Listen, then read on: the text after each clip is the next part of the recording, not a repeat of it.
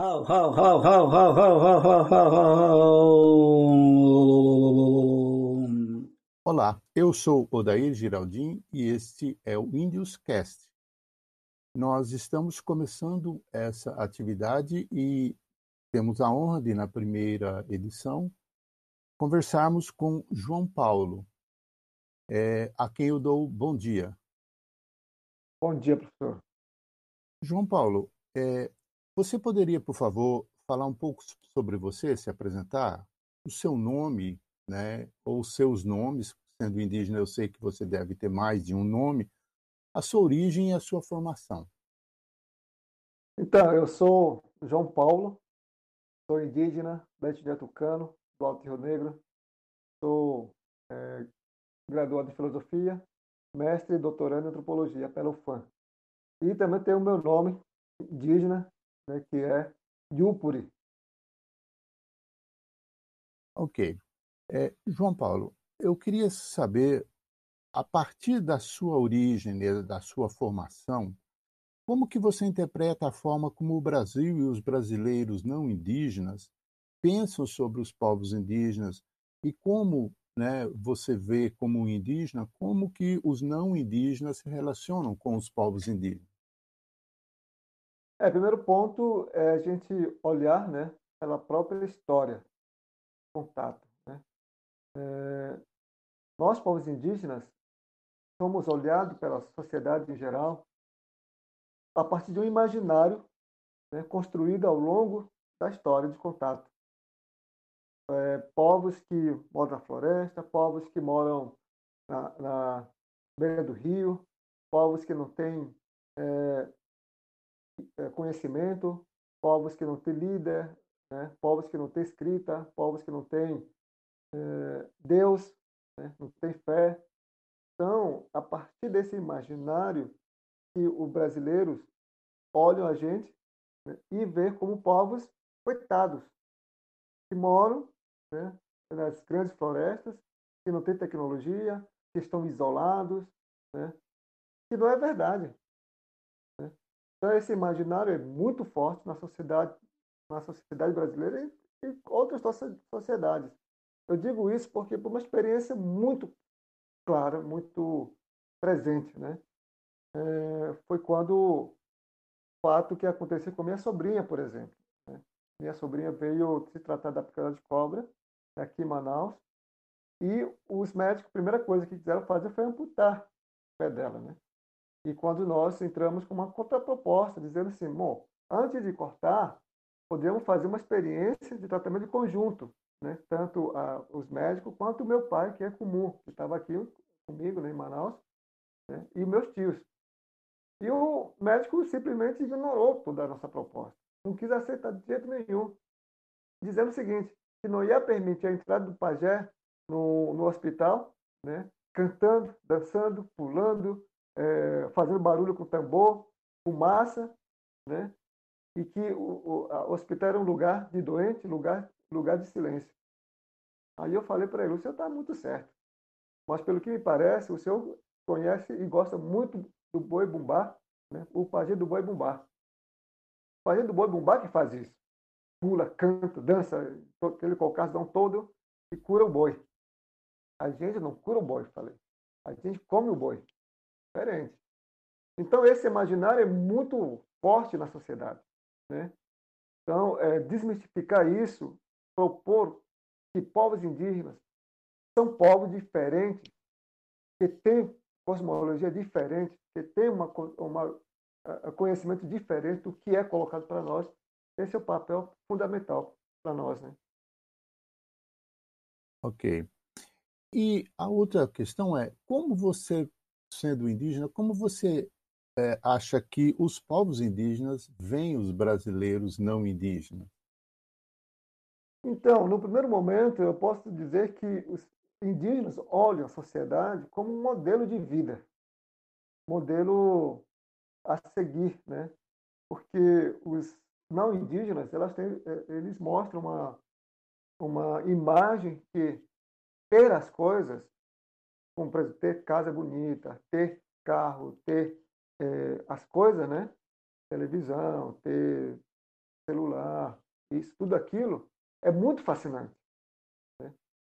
Apresenta-se como um modelo de vida que as pessoas devem seguir, ou lutar para isso, ou perseguir isso.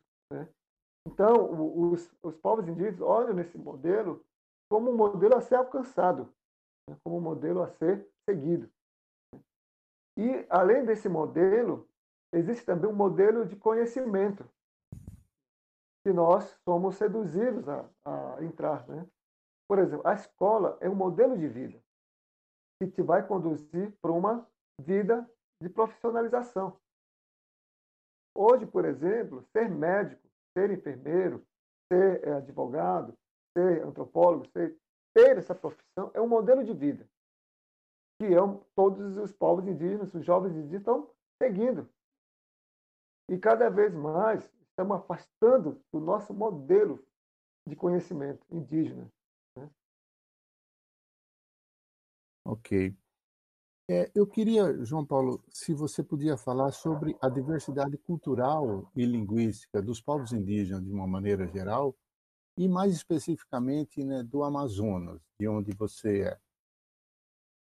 Então, uh, nós somos aqui né, mais de 63 povos indígenas, a diversidade é muito grande e temos uma grande preocupação né, de que algumas línguas, alguns povos estão estão, assim, deixando de usar suas próprias línguas. Né?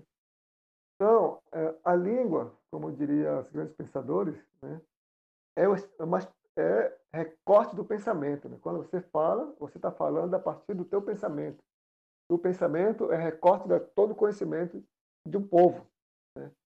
Então, é, quando se, a gente olha nessa, nessa lógica e as pessoas começam a não usar a própria língua, significa dizer que eles estão afastando desse todo o conhecimento que eles têm, toda a cosmologia, toda a epistemologia do povo e absorvendo outra epistemologia, outra ciência, outro modelo de vida. Né? Então, aqui a gente tem muita preocupação disso. Né? É, meu povo, por exemplo, a gente está discutindo isso para que nós continuamos é, falar nossa língua. Né? Como eu falei, a palavra para nós, a língua para nós, é que transforma e também pode matar. Então, o que eu estou dizendo, o que eu quero dizer com isso é, quando os nossos especialistas, né, Cumuan, conhecido como pajé, pegam uma água, um elemento qualquer, começam a falar sobre isso, versar sobre esse elemento pelas palavras, né, elas estão transformando em remédio aquilo aquela água ou aquele elemento. Portanto, a palavra é importante, a língua é importante. E a língua transforma, a palavra transforma as coisas. Na medida que a gente começa a deixar de falar a nossa língua, estamos perdendo esse poder de transformação da palavra. Né? Estamos perdendo o nosso conhecimento. Né? Então, a diversidade é fundamental para isso e dizer que os povos indígenas têm seus modelo de conhecimento diferente desse modelo que nós aprendemos na universidade. Eu costumo dizer assim: nós somos povos de oralidade, enquanto outra, outro conhecimento constrói seu conhecimento a partir da escrita. Então, são dois modelos diferentes, distintos. Não é nem pior nem melhor, mas são dois modelos diferentes. Quando eu digo que a palavra para nós é importante, que nós somos povo da oralidade, é isso que eu estou dizendo. Que nós somos povos que construímos conhecimento a partir da oralidade. É nosso, nosso modelo. Né? E a ciência constrói ou é, produz seu conhecimento a partir da escrita. Meu avô dizia muito isso, né? dizia assim, para os brancos, o papel fala, dizia, né? O papel, ele, quando eles leem, olham esse papel, olhou e fez, o que tiver escrito ali, eles vão fazer ele fazer. Porque o papel fala para eles. Para nós, não. É a palavra. Dizia assim: se você vai dizer para os teus amigos que amanhã você fará aquilo, ou uma festa, certo? Você vai ter que fazer. Porque você está empenhando sua palavra. Se você não fizer a tua promessa, ou aquilo que você acordou com eles, você vai ser considerado como mentiroso para toda a vida. Ninguém mais vai acreditar em você. Então, é, é, para nós isso é muito importante. Né? A gente constrói nosso conhecimento, nossas relações, e relações políticas, relações familiares, a partir da palavra, em termos da palavra. É, João Paulo, então, como você relaciona esse poder da palavra com essa ideia do manejo do mundo? Então, nós temos é, essa relação, né, que a partir dos nossos mediadores, que são nossos especialistas, que é conhecido como pajé. Eu arrisco de chamar de especialista para não cair nesse erro de pajé, porque pajé me parece muito restritivo. É, mas na medida que eu chamo de especialista, estou dizendo que nós temos vários tipos de especialidades. Por exemplo, nós temos especialista Yaí, Yaí, Kumu e Baiá, que seriam principais é, pessoas que cuidam da saúde das, do coletivo e das pessoas. Portanto, o pajé não corresponde a essa especialidade. Eu chamo por isso de especialista. Então, eles são formados para isso. Né? Tem uma, uma formação, né? construção do corpo e a formação para poder ter essas relações cosmopolíticas, né? ou comunicação cosmopolítica. Primeiro momento é que nós consideramos, povos indígenas, em, consideram que todos os domínios são habitados por outros humanos. Né? Por exemplo, o espaço aéreo é habitado por humanos. Terra, floresta é habitado por humanos o domínio aquático é habitado por humanos, que nós chamamos de Guaimaçã. Guaimaçã. Os, os Yanomamis vão chamar de Chapiri, e outros povos vão chamar de outros, outras denominações próprias. Não são espíritos, são humanos que moram no outro domínio, sob outras, sob outras condições. É com eles que nossos especialistas relacionam, comunicam através de sonho, através de, de ter tomado ayahuasca, né, ou carpi que a gente chama, ou através de outros elementos né, que eles detêm para poder acessar e comunicar. Então, o manejo do mundo está muito relacionado nessa inter-relação de comunicação entre humanos e esses humanos que habitam nesse domínio. Eu costumo dizer assim: nós, humanos, né, aqui desse domínio, nós temos nossa casa, né? Nós temos nosso terreno, né? Aí a gente, para cuidar do nosso, nosso, nossa casa, nosso terreno, a gente cerca, né? Por pessoas que têm maior aquisição, aquisição econômica, eles colocam é, fio elétrico, cerca elétrica, vigia, né? Pessoas que não têm, fazem um muro, colocam elementos protetivos, né? como caco de vidro, o ladrão não entrar. Não é? A gente cuida nossos cachorros, nossos. Então, da mesma forma, esses humanos que moram nesses domínios, terra, floresta e aéreo, também cuidam das coisas. Cuidam da floresta, cuidam dos animais, cuidam da água, cuidam da terra, de tudo que existe ali. Portanto, na, quando você vai é, pegar algum recurso daquele, você tem que comunicar com eles. Por exemplo, nós, do Alto Rio Negro, antes de fazer qualquer roçado, a gente pede licença desses seres humanos que habitam naquele lugar. Né? Pedir mesmo, é pedido ah, eu vou pegar esse pequeno terreno, vou derrubar tantas árvores, mas não vou prejudicar você, né? Enquanto isso, porque também eu preciso plantar para manter minha família, para ter comida, para ter isso, aquilo. É um diálogo mesmo. Quando os, os nossos velhos é, né, é, especialistas fazem de licença, estão, é, estão fazendo essa comunicação. Depois vem o quê? Faz roçado, né? Para queimar também existe uma outra comunicação. Para não alastrar o, a, o fogo na mata, eles fazem outro bacessé para conter o limite onde a, o, fogo, o fogo pode alcançar. Existe uma forma de bacessé. Depois que queimou, faz é, abrandamento do calor da terra. Né? É, dizem assim, o, a terra pegou fogo, ela é quente. Por isso você não pode plantar. Mas antes de plantar, você tem que abrandar o calor. Até. Então tem o bacessé, o benzimento para isso, para abrandar o calor. Feito isso, outra parte é adubar a terra. Né? Adubar significa invocar todos os bichos que são que fazem é, é, como minhocas, né? Que trabalham a terra para adubar. Né? Depois vem a parte principal, que é colocar aquela terra ou aquela, aquele roçado como um corpo de mulher. Fazer parte do corpo da mulher. Fazer a extensão da vida da mulher. Para, para ela cuidar do roçado para as plantas identificarem com ela, comunicarem com ela. Então, o manejo não é simplesmente você pegar, é, deixar isso, aquilo. Não.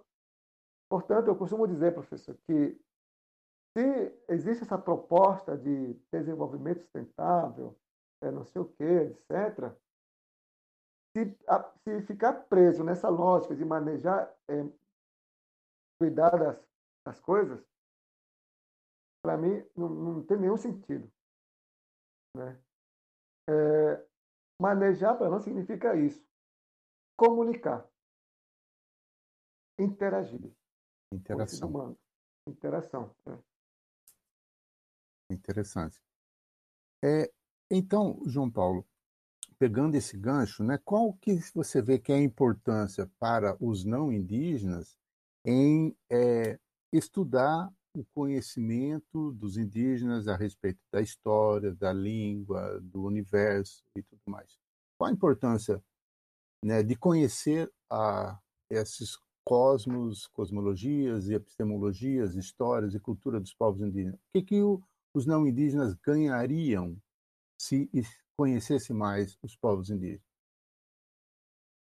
Então, professor, é, os não indígenas têm que olhar nós, povos indígenas, como povos diferentes, povos que têm outros conceitos, não esses conceitos que são aprendidos nas universidades, nas escolas. São povos que, conforme dado arqueológico, nós estamos nessa terra há 14 mil anos. Há 14 mil anos, povos indígenas estão manejando as coisas, manejando a terra, florestas, os rios, animais, e desenvolvendo tecnologias, tecnologia de alimentação, tecnologia de cerâmica, tecnologia em remédios, né? tecnologia em cuidado do corpo. Né? E esse modelo de conhecimento que nós aprendemos na universidade chegou agora, 521 anos. Na, na frente da, do nosso conhecimento, ela é criança, ela é né? um bebezinho. Mas, bebezinho. Né? Mas nós fomos obrigados a negar todo esse nosso conhecimento. E nós somos obrigados a negar. À medida que nós é, entramos na escola, à medida que nós estamos sendo catequizados, à medida que nós entramos na cidade, nós somos obrigados a negar esses conhecimentos. Né? Portanto, é, eu costumo dizer, professor, que nós estamos diante de dois modelos de conhecimento diferentes, que é o modelo que nós aprendemos na universidade, nas escolas, mental, e escrita, e esse modelo que eu acabo de falar, que é o nosso modelo indígena. Por exemplo, o conceito de corpo, que eu estou trazendo uma discussão na tese, é isso. Né? Bom, muitas, muitas vezes, é, os, os não indígenas acham que os especialistas indígenas, ou seja, os pajés, estão rezando estão benzendo né, para curar, ou estão fazendo ritual para curar a pessoa. Essa, essa imagem é muito presente na sociedade em geral. Rezador, benzedor. Não tem nada a ver. o que eu estou trazendo para o debate, para o tese, é isso. Existe um conceito muito bem claro pelos povos indígenas do Alto Rio Negro sobre o corpo. O segundo que eu estou trazendo no debate é o corpo humano é síntese de todos os elementos que estão em nosso entorno. O corpo é água, o corpo é vegetal, o corpo é animal, o corpo é terra, o corpo é ar, o corpo é luz, né? E tem um nome, o nome é importante. Então, por, é a partir desse conceito que se tem que eles começam a agir sobre o corpo para cuidado da saúde. Né? Então, é, é equívoco pensar que nós em dia não temos conceitos, nós temos conceitos. Né? Daí vem também a discussão sobre ataques do corpo. O que, que qual, o, quais ataques que o corpo sofre? E tem vários. E quais, quais são os métodos de cuidado da saúde? Prevenção, cuidado e cura. Então, por trás de uma ação de um comum ou de um pajé, existe o um conceito sobre o corpo. Né? Eu costumo dizer, nenhum médico, nenhum enfermeiro vai agir sobre o corpo se ele não tiver noção muito bem clara do que é o corpo. Só vai agir, o médico só vai intervir sobre o corpo na medida que ele souber o que é o corpo. Da mesma forma, o nosso especialista tem uma noção muito bem clara desses conceitos né, do corpo, que não é o corpo biológico, é um corpo que está numa teia de relações, como falei, uhum. as dimensões todas.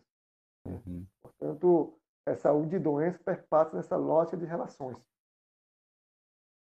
Então, é. os, os, a sociedade já pode aprender com a gente, nós temos muito a contribuir. Aliás, a medicina, outros conhecimentos, é construída a partir dos nossos conhecimentos. Né? Pega nós como informantes. Né? Yeah. Nós temos que parar de ser informantes, nós temos que ser teóricos. Uhum. Protagonistas. Isso. Isso mesmo. É, é, João Paulo, então, é, a, o, como que você vê que, como a escola não indígena deveria, então, abordar, pensando na escola de educação básica das crianças e tal, não indígena, como que elas deveriam trabalhar para melhorar, então, essa relação entre povos indígenas e não indígenas, né, mostrando esses dois modelos de mundo teóricos e de conhecimento que você falou. Primeira coisa, professor, é, é decolonizar esses conceitos. Né? Já está cristalizado. Por exemplo, o etno. O conhecimento indígena virou tudo etno, né? etnomatemática, etnobiologia, etnobotânica, etnohistória, tudo se tornou etno. Se não, é conhecimento tradicional. Né? Conhecimento tradicional, conhecimento milenar. Tem que decolonizar esses conceitos. De repente, vão me dizer, vão me chamar que eu sou etno João Paulo. O etno é, Anacleto, que é meu irmão. É, o, etno, o etnoantropólogo. Antropólogo, né? Então tem que, primeiro tem que acabar com isso. E inserir que o conhecimento indígena, como falei, é oralidade. Quem detém os conhecimentos, de, além de, de, de linguagem e tal, são os nossos especialistas como é. Né? Ou as pessoas que formaram para isso, têm formação para isso. Né? Então, a escola deveria, no meu ponto de vista, oficializar esses conhecedores. Né? Porque tem uma lógica muito bem colocada no conhecimento indígena, que as crianças devem aprender primeiro as histórias dos seres. Por exemplo, a gente traz um pouco nesse menor, né, essa essa visão. Uhum. Né? Historinhas para pessoas que não conhecem pode parecer histórias de mitos ou uma lenda. Mas, para nós, essa história é fundamental, porque dali que nós extraímos explicações sobre o que é as coisas, sobre a questão moral, questão comportamental, sobre regras né, que a gente deve adotar para ter qualidade de vida. Portanto, essas histórias são introdução para manejo do mundo.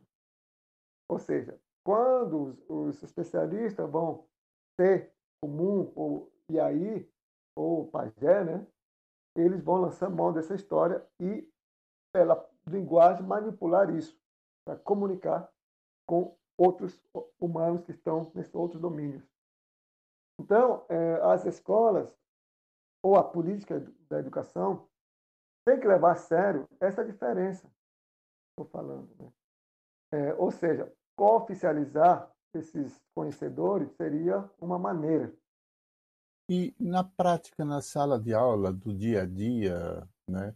Que recado você daria para os professores não indígenas, não que estejam nas áreas indígenas, mas pensando nas escolas das cidades, que, que recado você daria para esses professores para ajudar a pensar e melhorar essa relação entre povos indígenas e não indígenas? Então, eu queria dar né, como recado é, para professores de que estamos falando de dois modelos de conhecimento diferentes. Um modelo de conhecimento que é universal, que nós aprendemos na escola, a escola é isso, né? E o modelo nosso, indígena, de construir conhecimento pela oralidade. Né? Os professores, é, primeiro, devem despojar desses conceitos que é, nós aprendemos na universidade, nas escolas. Por exemplo, é, palavra espírito, que eu disse. Na cosmologia, no nosso conhecimento, não existe palavra espírito.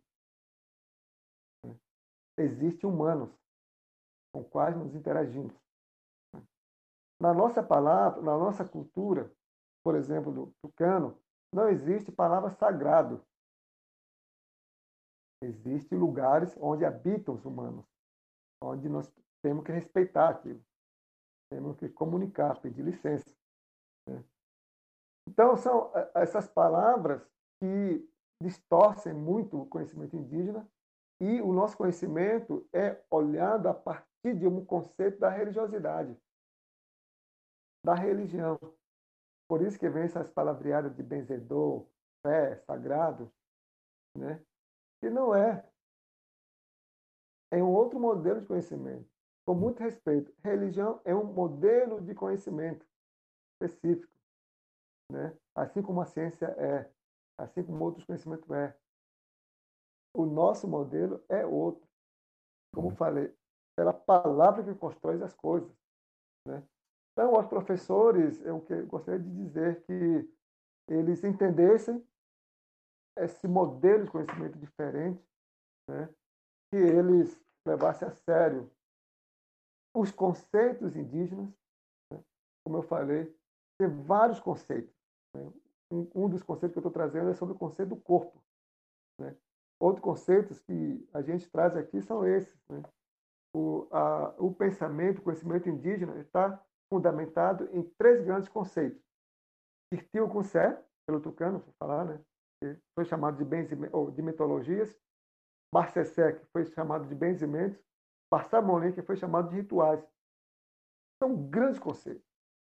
Aí, para o pessoal conseguir entender, eu sempre falo assim: a ciência também está fundamentada em três grandes conceitos: é reino animal, mineral e vegetal. Né? Dali que vai toda destrinchar todas as outras disciplinas de conhecimento mais específico. Então, nós criamos esse modelo aqui, no, aqui pelo, pelo NEAI, né?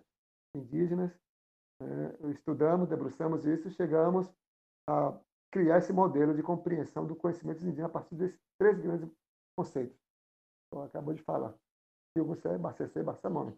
Isso a gente traz aqui. Né? E depois vem todos os outros, outros trabalhos que nós desenvolvemos. Né?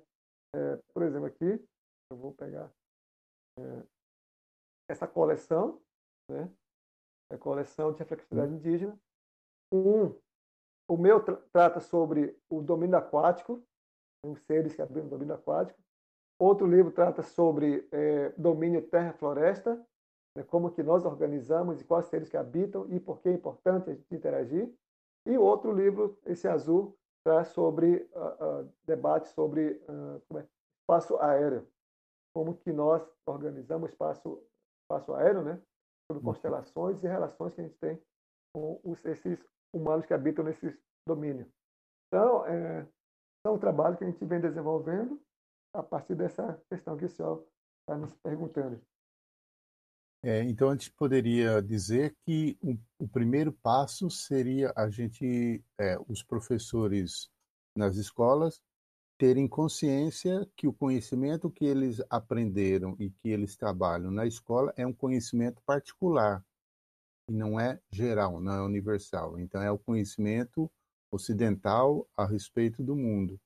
E quando se refere a um, a um povo indígena, aos povos indígenas, ter clareza de, de, de, de consciência de que aqueles povos indígenas têm um outro modelo de conhecimento, uma outra forma, e que, portanto, eu não posso usar as categorias e conceitos que são familiares para mim, pelo tipo de conhecimento que eu recebi, para analisar, interpretar e entender o universo, comportamento e vida desses outros povos.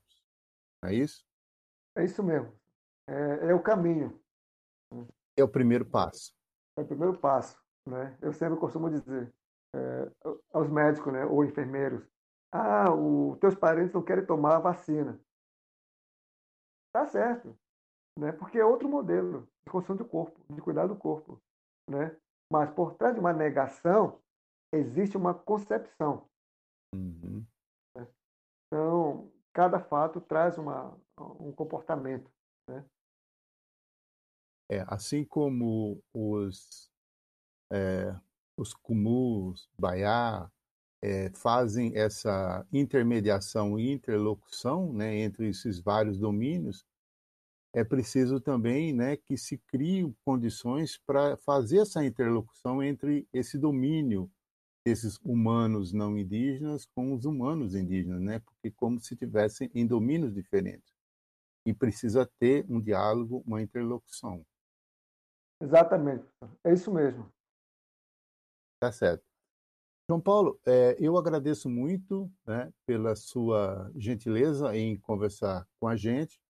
Esse será o primeiro podcast dessa série que nós estamos produzindo e eu fico muito feliz com a sua participação. Eu que agradeço, professor, pela essa oportunidade de estar interagindo e estar falando nosso conhecimento para além desses conceitos já conhecidos. Né? É muito importante para nós. É, é, é a partir dessa interlocução, esse diálogo, que nós podemos construir um diálogo simétrico né? entre conhecimento ocidental, entre nossos conhecimentos. Nem um nem outro, pior, melhor. Né? São modelos de conhecimento modelos de conhecimento diferente, aprender a conviver com a diversidade e com a diferença. Isso. Tá certo. Esse foi um episódio do Indioscast. Até a próxima. Obrigado.